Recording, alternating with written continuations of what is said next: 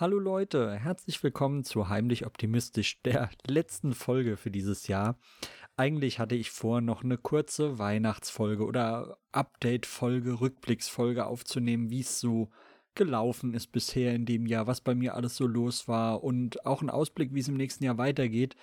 Jetzt hat mich leider Corona erwischt und mir da einen Strich durch die Rechnung gemacht.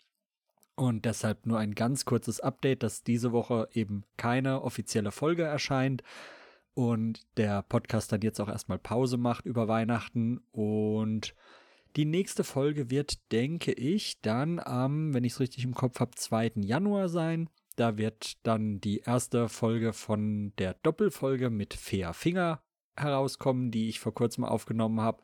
Das heißt, da könnt ihr euch drauf freuen. Das wird eine, ist eine super Folge geworden. Die beiden Folgen. Also war ein längeres Gespräch. Richtig cool.